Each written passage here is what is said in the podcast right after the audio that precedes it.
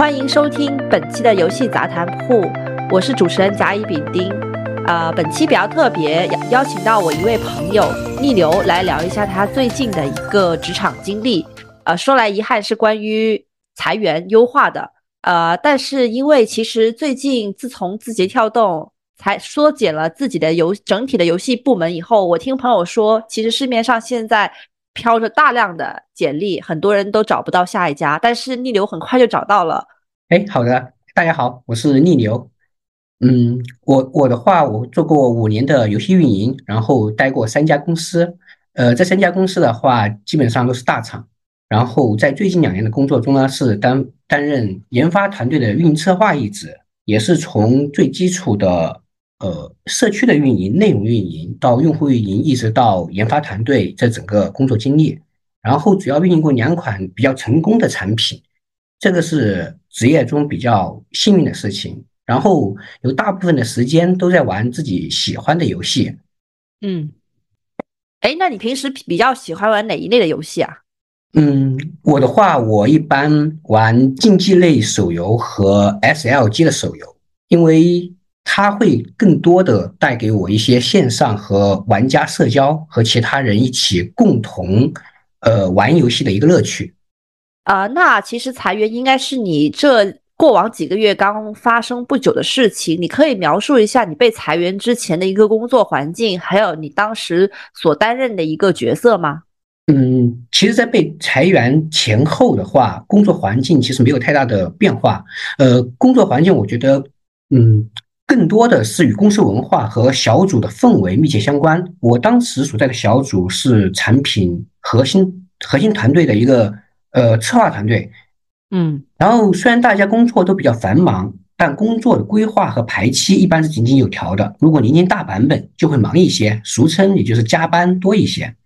我的职责呢是运营策划，主要处理运营项的活动设计和玩法调优。呃，有些时候也需要协助呃发行团队做落呃落地一些游戏外的活动和功能。那就是说，其实，在你大版本的时候，在大厂你会经常九九六吗？一般会的。比如说有一百百分之百的精力的话，大概有百分之八十这一个饱和度。你感觉裁裁员之前是没有预兆的，是吧？对，没有预兆，大家只会有隐隐约约觉得工作压力会变大，但嗯。不会觉得哎，我们部门要裁员，没有这种感觉，因为你所处的是一个相对比较核心的一个策划团队，所以你感觉这件事情就是虽然在外围就是传的沸沸扬扬，但可能就是触及不到自己。嗯，对，也有可能是这种这种心理。那你有感觉就是你的上上上级有什么给过你一些这方面的暗示吗？就是给你更多的 buffer 时间去找下家，他有暗示过你吗？在正式通知之前是没有的，因为在正式通知的前一周，其实还在对下一周的工作内容和进度了解。那你可以分享一下，你就是得知当天的一个整个裁员经历是怎么样的？就是你得知这个消息的时候，你当时那一刻的心情是怎么样的呢？哦，可以的。呃，回头看的话，大概其实也就是一个故事了。整整体来说，裁员这个经历的话是非常的突然。然后我我经历的比较直接，因为呃，其实当天早上是正常的上班，然后。按照上班流程，自己呃整理一些资料啊，然后开始今天的工作。但是会当天会安排了一安排了有绩效谈话。其实我们那个绩效谈话是正常进行的，但是我的绩效谈话呢，HR 呃我们的 HR 带了一个文件夹，然后在绩效谈完之后，由 HR 就直接告诉告知，然后拿出呃裁员的一个可选方案啊，就这么呃直接。所以就是他约你。谈话的那个环节是属于正常的绩效沟通，他不是额外突然间，比如说把所有的会议室给 book 掉了，还是怎么样？然后你感觉是没有什么问题的，是就是，所以对你来说是整个感受是比较突然的，是这样子吧？哎，对，是的，反正在在绩效没有把绩效谈完之前，其实是呃呃不知道，但是会有一点紧张，因为会多了一个人嘛。平时是只有你的上级，就是你的加一，但是这次多了一个 HR，你会觉得有点奇怪，但还没有想到那个。对对对，是这种感觉。哦，那他当时他你说他马上给了两套方案给你，那分别是什么样的一个方案呢？嗯，其实大厂的裁员的话，呃，一般待遇还可以，他们会给予一定的裁员补偿。就比如说，第一种是，呃，你可以选择第二天就开始休假，就我们年假休完才能离职，然后呃赔偿 N 加二，也就是工作年限加两个月的工资。然后第二种是，呃，给一个月的缓冲期，缓冲期的时间，你可以还上一个月的班，但这个月是没有实际工作内容的，呃，把手头的工作内容交接出去就可以了。这个是赔偿是 N 加一，其实总体来说获得的赔偿都是一样的。那其实他还是给了相对充裕的一个时间给你去自己去调整，或者是找寻下一家的。对对。因为大家一起工作了有有几年，然后也不是说，呃，分开之后就是你你死我亡的那种状态。他裁员更多是，比如说是对你这个人不满意呢，还是说只是单纯的人员缩减呢？我我这种情况的话，应该是单纯的人员缩减。因为在和我绩效谈话中的话，也只是列举了一些平时工作中的小疏漏啊，或者说是扣。扣绩效的一些行为，但并没有说对我呃有其他方面的不满，并且在就是提正式提出呃裁员之后，也会给给予我一些建议，就比如说我更擅长哪方面，建议我后面的话可以往哪方面发展，这个我都是可以接受的。啊，这个建议是来自 HR 的建议，还是来自你的上级的建议？对，是自己的直接主管。了解，所以你你感觉他其实提出来的建议还是比较真诚有效的，所以呃，在你的就是认知范围，就是可能是基于公司的一个想成本缩减的这样子的个原因，所以不得不去砍掉一些 headcount。是的，因为当时呃和主管聊的时候，我主要是认可两点，第一点是。呃，他对我之前一些工作还是比较认可的，然后也指出了一些缺陷。指出了缺陷之后呢，给给了我的建议，就是说我更擅长往哪方面发展，这个也影响了我之后呃去找下家的一个就是方向。然后第二个是，他也表达呃表达了自己的一个呃难处吧，或者说是困境，因为现在大环境利润率在下降的情况下。需要缩减团队的开支，或者说就是，嗯，减少一些不必要的一些设计工作内容，来就是让团队能走得更远。就是先老板的层面可能想的是公司怎么活下来，那最简单就是 先先把人员给缩减一下，然后比如说一个同学平时干一点五个人的活，那他其实可以干两个人，再挤压挤压。哇，你这个好夸张，不过。道理差不多，就以前一个人干一个人的活，以后就要一个人干一点五个人的活。那其实我这么听下来，就是其实你跟你之前的一个主管的一个怎么说，就是私私交的一个状态，其实还还是挺挺好的。毕竟他还给了一些有效的一些职场的一些建议给你，还影响到你下一份工作的抉择。就是我之前所说的，毕竟大家一起工作了有数年之久。然后其实平时也是相互帮帮助啊这类的团队氛围是还有的。就是被裁员之后，呃，你当时是为什么直接就在投入到这个新的一个公司的一个面试当中？有没有想过休息一段时间的这样子的一个做法呢？其实有的，呃，不过我的话比较折中。嗯，对于我的话，因为之前的工作，呃，就一直处于那种很紧绷的状态。就离离职之后也是稍微放松了一下，就嗯每天作息就就非常的规律，每天都在十二点之前睡觉，感觉整整个人的一个精神状态就不一样了。然后第二个是，我觉得找工作这件事情它急不来，所以是在一个月的时间内是慢慢的看，逐渐的梳理梳理自己可以去的一些公司合作的项目，然后再逐步的接触这个样子来。来找的。那在下一份工作的时候，你有在城市的一些选择，或者是你的职业的一些岗位上面去进行一些调整吗？其实对于我来说的话，城市没有太多的限制。我主要看重的是第一个是公司，它有没有认真的去做游戏，和有没有之前有没有成功的一成功的产品，这个很能说明问题。第二个是。呃，游戏的品类，这个是与自己过往的工作经历相关的。你毕竟要在众多的竞争者中证明你比他们更合适，嗯，哎，那你考察公司，因为你还没有进入到它的一个内部情况，在比如说你不认识里面的同学的一个情况下，你你都是怎么去了解这家公司好或者是不好呢？嗯，可以，其实有有有两个方面吧。第一个方面是自己要多多调研和多往上看一看，因为大部分的公司其实有工作经历的分享和一些。就是包括他，就是我刚刚说的，包括他之前所做的产品优不优秀。比如说米哈游，它能做出原神，呃，做出星铁这样的产品，说明这个团队它是在认真认真做游戏和往好的方面一直在发展，形成了霸权的地位。当然，也有很多中小企业也在朝着这个方向在发展。就比如说鹰角，它只有。明日方舟在市面上大被大家所熟知，但是就是凭一款产品就可以知道这家中小游戏公司它是在认真做游戏的啊，都是可以值得一试的方向。嗯，了解。那其实就是深入的一个公司值前调研，其实是减少你选错公司的一个最有效的方式。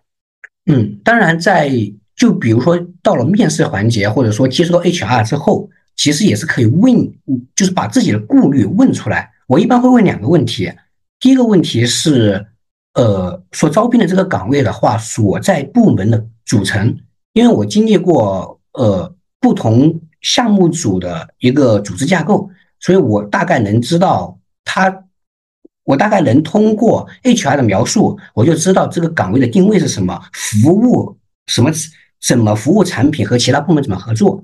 第二个是就是领导。或者说项目的负责人对这个岗位的人，对这个项目的人的期望是什么？这个直接，这个是用来评估自己能不能达成这个期望。如果能，是可以继续试，是可以继续努力和接触的。如果自己觉得不太行，我觉得也不用打肿脸充胖子，因为很可能，呃，进去之后会不适应，而又变成下一段的困境。嗯。那你现在在二零二三年，在这个比较下行的一个环境里面，就是找工作的整个呃经历来说，跟你前一段找工作的一个经历，应该是两三年前吧？你觉得这里面最大的不同点有什么呢？嗯，当下环境的话，的确比之前要找工作要难得多。从从时间跨度来说，之前在一个月内。基本上是可以找到比较比较满意的工作的，然后现在的话，一个月的时间，一般好的工作，因为应聘者太多，都会把时间跨度拉得特别长。就比如一面到二面给回复的时间，从一周变成了两周，甚至更久。第二点是，现在所放出来的 HC 就是岗位会偏少，然后应聘者会会很多。这样的话，我们在和其他应聘者之间。竞争的时候，就要挑选出自己比较有优势的地方，让产品觉得找我们就找对人了，这个是个很重要的呃一个点。那你是怎么通过什么样的一个方式去制造出这种相对竞争的优势差异呢？这个就比较深入，因为这样一般到二面之后，要和就是自己的主管或者领导进行聊的时候，就可以聊一下这个岗位和产品的发展方向。就是可以适当的调研一下当前产品的定位和竞品的一些方式，我们可以就是简单的输出一下，就是一个方向或者方案之类的东西。如果领导觉得这个东西是可行的，那你大概率是可以胜过其他的呃应聘者，因为领导会直接让你过去实现你所定下的方案。啊，我了解了，就是提前将。通过深入的一个前置的一个调研，然后了解一下，其实当下公司某一某一款你在应聘的一个产品的一个重点的方向，然后输出一些框比较大的一些框架的一些思路，会让面试官觉得你是有准备、有思考的，而不是空空而谈的。